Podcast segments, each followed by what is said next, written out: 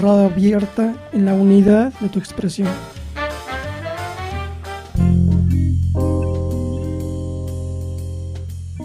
La tolerancia de la frustración.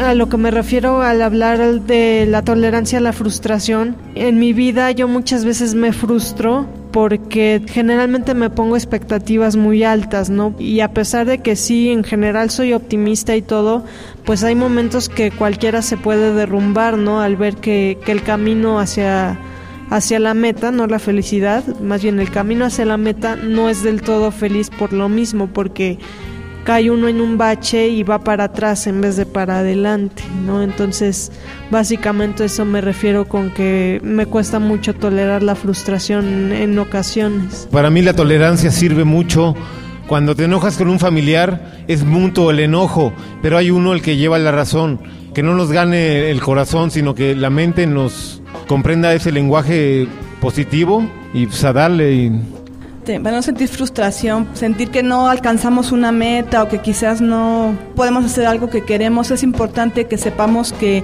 en la vida no todo puede ser como uno quiere. Yo me he dado cuenta de eso, que y ya para qué voy a estar con que, ay, porque a mí no, o sea, simplemente seguir adelante.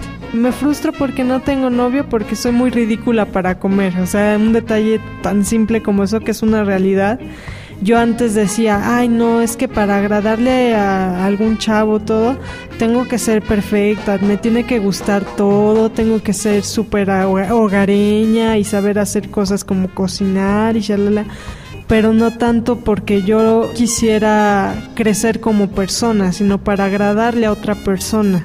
Y entonces fue ahí cuando me doy cuenta de que no tengo que cambiar nada de lo que soy. Obviamente todos tenemos defectos y hay que procurar este modificarlos y todo, pero también hay que aceptar quienes somos tal como somos.